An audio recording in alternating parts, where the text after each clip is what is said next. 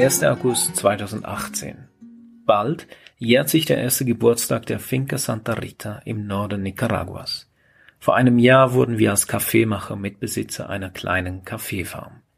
Bis zu diesem Zeitpunkt wussten wir vor allem durch Reisen, Erzählungen und Literatur, wie Kaffeelandwirtschaft funktioniert. Jetzt sind wir aber dran, die Realität kennenzulernen, zu spüren und zu genießen. Auf der Zugfahrt zum Flughafen Zürich sehe ich noch ein paar zerquetschte Partygänger, die in den 1. August hineingefeiert haben. Die armen Teufel scheinen nicht zu wissen, wo sie gerade hinfahren. Mir geht es ähnlich. Ich weiß nicht, wie es gerade um Nicaragua steht, was mich erwartet und ob es eine kluge Entscheidung war, dahin zu fahren. Ciudades como Managua y Masaya reportan serios enfrentamientos con antimotines y simpatizantes del gobierno de Daniel Ortega. Costa Rica también se ha pronunciado a través de la Cancillería. Seit April 2018 kommt es landesweit zu Protesten, Demonstrationen und brutalen Reaktionen der Regierung Ortega. Hier erfahren wir von der aktuellen Situation vor allem durch Social Media, krassen Handyaufnahmen und den wenigen treffenden Analysen, die Nicaragua als neues Venezuela ansehen. Nicaragua, das war bis vor kurzem ein Land, das gerade im Touristenaufschwung war. Der Rum, das Bohnen-Reisgericht Gallo Pinto und die Surfstrände von San Juan del Sur schienen immer mehr Touristen anzuziehen. Und jetzt dies. Geschätzt haben schon jetzt 100.000 Menschen allein im Tourismussektor ihre Arbeit verloren. Mehr als 20.000 bewerben sich für ein Visum in Costa Rica. Das Wirtschaftswachstum wurde drastisch nach unten korrigiert, wichtige Unternehmen ziehen den Wegzug in Betracht. Einem der ärmsten Länder der Welt droht bald der soziale Gnadenstoß, wenn es nicht bald zu einer friedlichen Lösung kommt.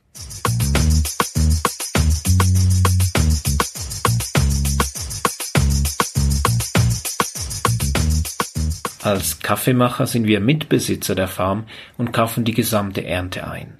Wir haben die Auswirkungen der Situation direkt gespürt, als unser Kaffee im Container schon auf dem Weg zum Hafen war, dann aber wieder zurückgeschickt und mehr als sechs Wochen ohne Ziel rumgeschubst wurde. Anstatt knappen zwei Monaten nahm der Transport nun drei Monate in Anspruch.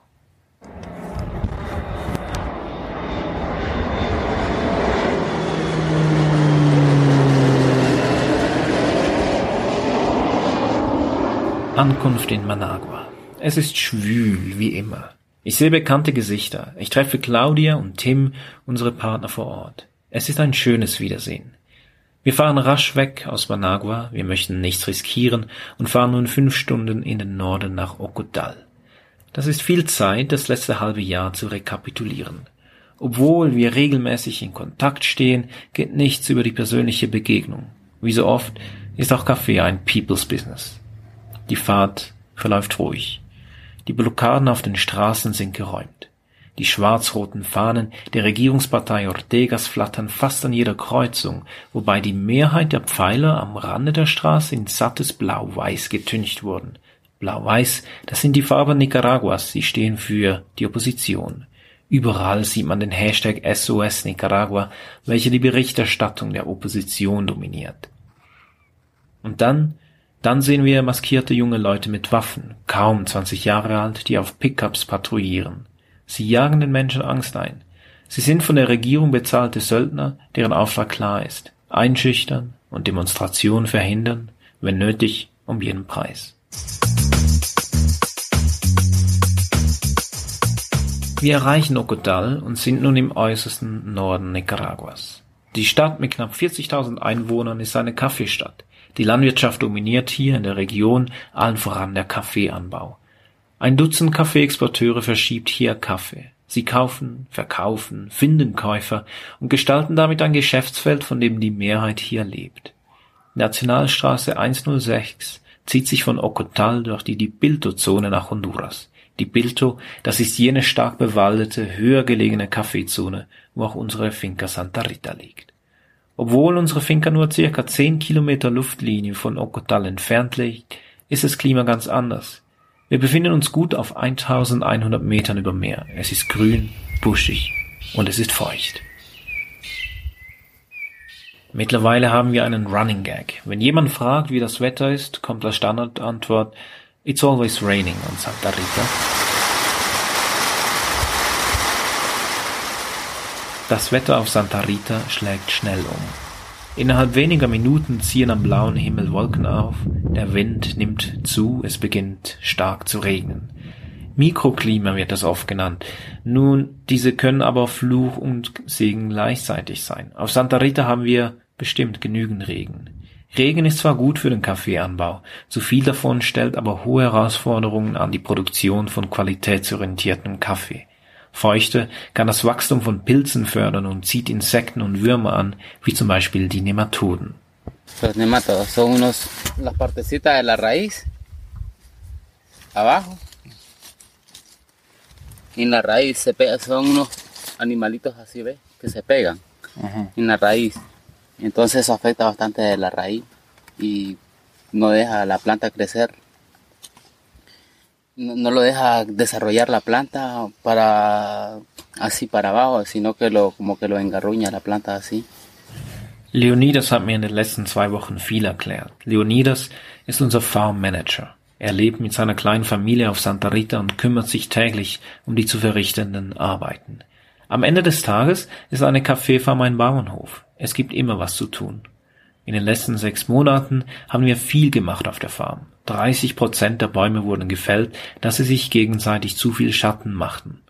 Oft hört man, dass Schatten wichtig ist für die Kaffeepflanzen und zu viele Bäume abgeholzt werden. Nun hängt dies aber stark damit zusammen, auf welchem Breitengrad und in welcher Höhe Kaffee angebaut wird. Im Norden Mexikos bedeuten 20 Prozent Schatten etwas anderes als in Ecuador. Wir lernen und sehen uns bestätigt, es gibt in der Kaffeewelt nur ganz wenige generelle Rezepte. Einer der größten Fortschritte war der Bau einer eigenen Baumschule, einem sogenannten Vivero.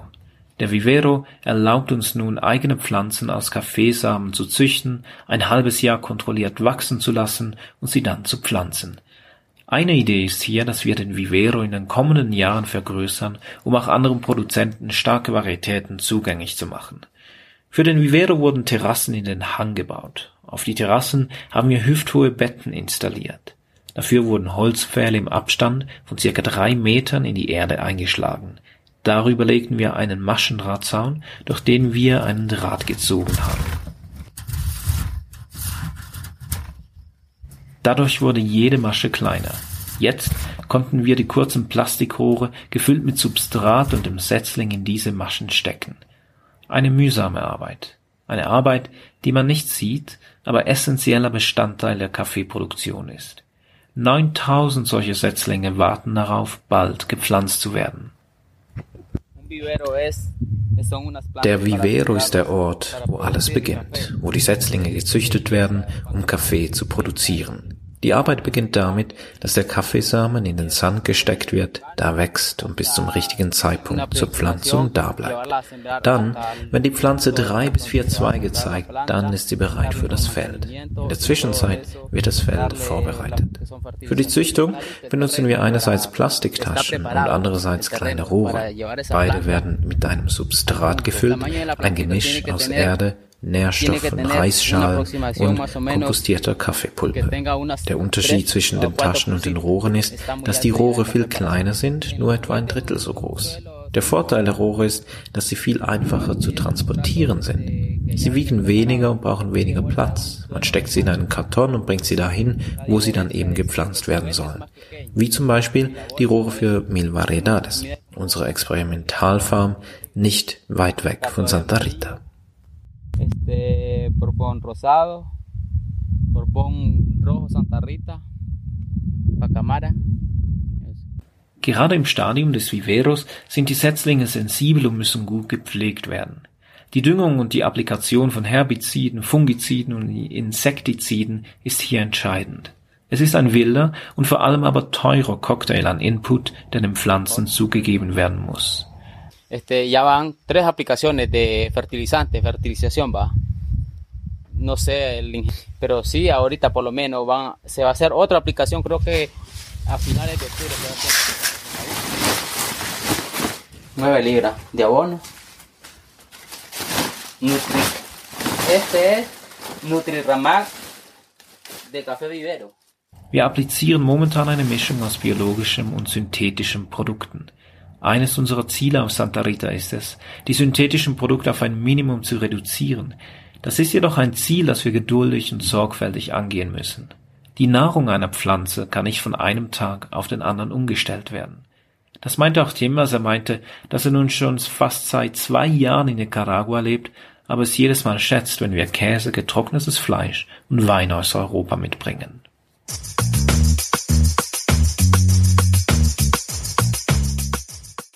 Die Kaffeeproduktion hängt von vielen verschiedenen äußeren Faktoren ab, dem Klima, Krankheiten, dem Boden und nicht zu vergessen den Nachbarn.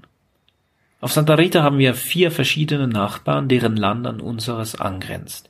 Dazwischen markiert ein Stacheldraht, meistens aber eine Reihe Hibiskus und der Isotebaum eine Trennlinie. Wir wollen diese Trennlinie noch dichter pflanzen, damit diese die Plagen und Pilze des Nachbarn aufhalten no, no, no mira lo, lo, las desventajas de, de, de su terreno. Dann erklärt mir Leonidas die Kontrolle von Roya, dem Kaffeerost. Regelmäßig muss die Pflanze mit einem Fungizid behandelt werden, damit der Kaffeerost sich nicht ausbreitet und seine Wirkung einstellt. Jedoch haben wir Nachbarn, die keine Roya-Kontrolle machen und wir nun Roya haben, eben wegen ihnen. Dazu kommt, meint Leonidas, jedes Mal, wenn jemand durch die Finca läuft und Roya Sporen an den Kleidern hat, dann können sich diese verbreiten. Ein anderer Nachbar zum Beispiel verwendet Glyphosat, ein höchst aggressives Herbizid, das tief in die Erde eindringt und Nährstoffe kaputt macht. Der Erfolg einer Finca hängt also zu gewissen Teilen von den Nachbarn ab und wie diese mit den Herausforderungen des Kaffeeanbaus umgehen. Leonidas meint, Zuletzt, dass unser Glyphosat-Nachbar in ein paar Jahren wohl keinen Kaffee mehr produzieren wird, wenn er denn nicht ganz intensiv düngen wird.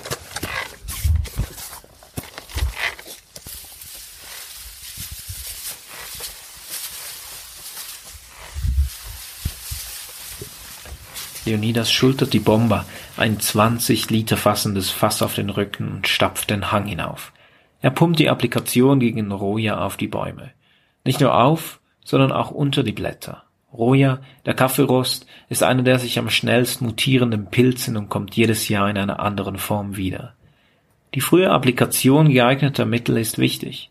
Wer zu spät kommt, sieht seinen Baum die Blätter verlieren, er macht keine Photosynthese mehr und die Kirschen entwickeln sich nicht mehr weiter, sie sterben ab.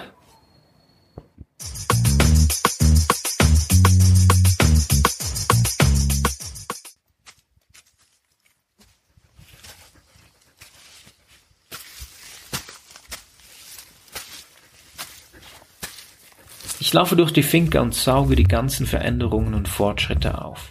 Laika, die Hündin, folgt mir Schritt und Tritt. Sie warf elf Welpen im Frühling und hat sich mittlerweile erholt. Von diesen elf Welpen wurde einige verschenkt, eines lebt auf der Farm, mehrere wurden gestohlen.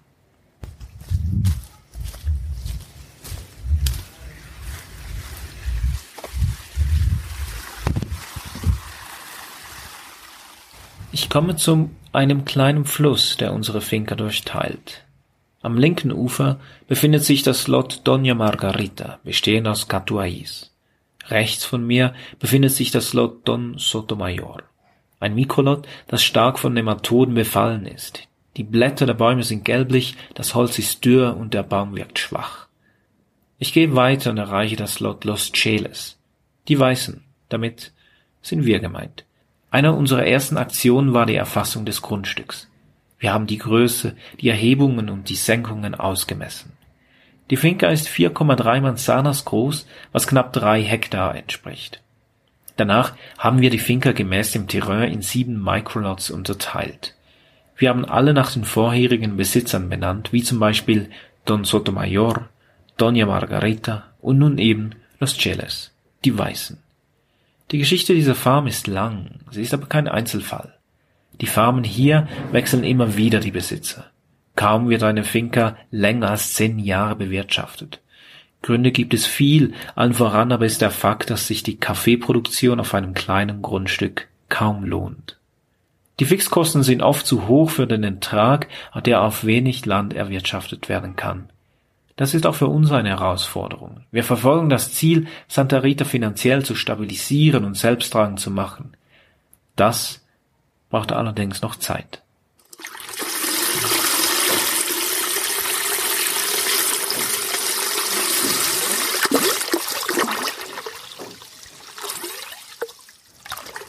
Ich nähere mich dem Beneficio der Wetmill. Die mit Wasser gefüllten Tanks laufen über.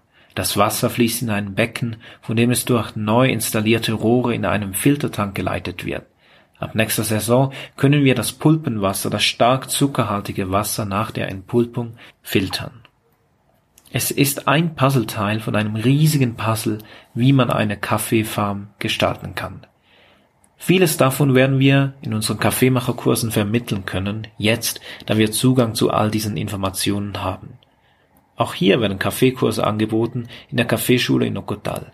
Jeden Samstag kommen mehr als 50 Produzenten, ausgewählte Farmarbeiter und Nachwuchskapper in die Workshops. Bis vor kurzem war auch wieder Baniagua eine Lehrerin. Während mehr als drei Jahren hat sie von Cupping über Rösten über Anbau bis zu Barista-Techniken an die Teilnehmer weitergegeben.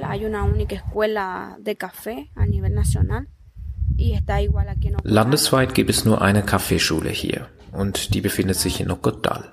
Wir bieten verschiedene Kurse an, die aber alle individuell sind. Somit können wir die vielen verschiedenen Interessen abdecken. Es geht um die Kaffeefarm, um die Administration, um die Qualitätskontrolle, um Barista-Schulungen. In 80 Prozent der Fälle sind die Teilnehmer die Söhne und Töchter von Kaffeeproduzenten, die hier etwas lernen wollen.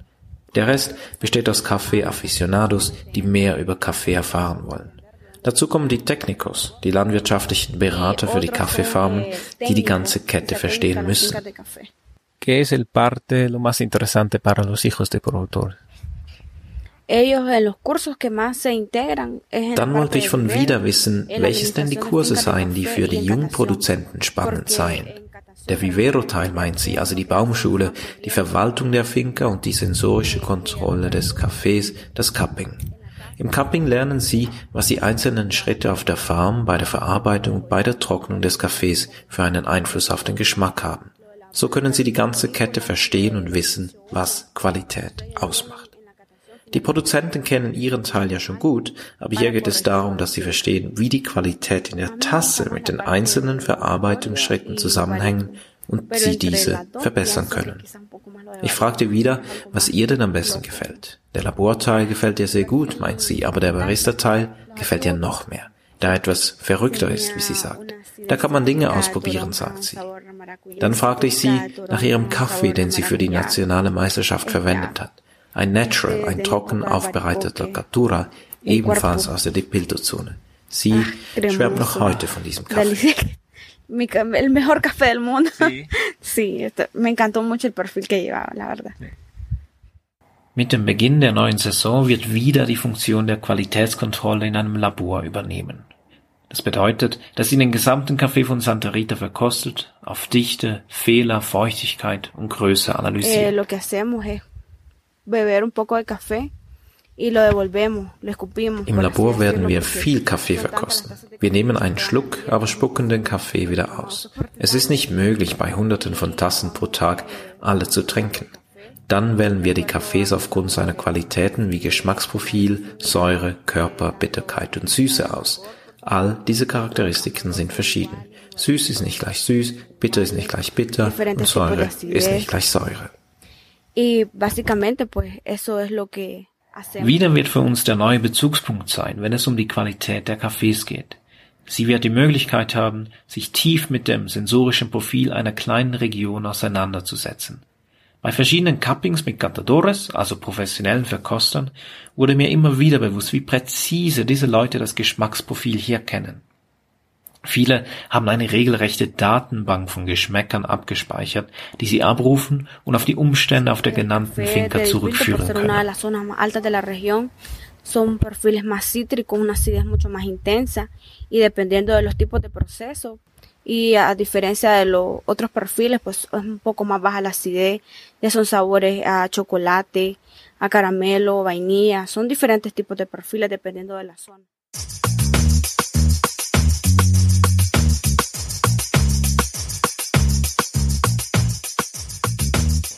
Es hat noch ein paar Mal geregnet, bevor ich mich auf den Weg zurück nach Ocotal machte. Doch dann beherrschen schon bald wieder die Singvögel die Stimmung auf Santa Rita, sie sind der Grundtenor, der einem den Tag begleitet. Ich laufe zurück auf die Nationalstraße durch die Kommune di Bilto Viejo. Ich werde von Kindern schüchtern aus dem Versteck angeschaut, von Jugendlichen scharf beobachtet und von Männern begrüßt. Sie fragen, was denn der Celit oder der Hellhäutige hier denn tue. Naja, ich sei Kaffeeproduzent, sage ich ganz stolz. Aha, so, so, ja, welche Finke denn? Ich erzähle die ganze Geschichte, nenne die Namen unserer Partner, die vorherigen Besitzer, und wir reden schon bald über alles andere als Kaffee. Auf der Nationalstraße dann holt mich Tim ab. Das Radio sendet die 17 Uhr Nachrichten. Ein nervöser Reporter berichtet von einer unabhängigen Expertenkommission, die die zahlreichen Tötungen während den Ausschreitungen untersuchen soll. Jedoch wären sie von der Regierung daran gehindert, es fehle die Erlaubnis und sowieso sei doch dies alles überhaupt gar nicht glaubwürdig. Tim schaltet das Radio um. Es läuft Mercedes Sosa, die Grande Dame des südamerikanischen Schlagers.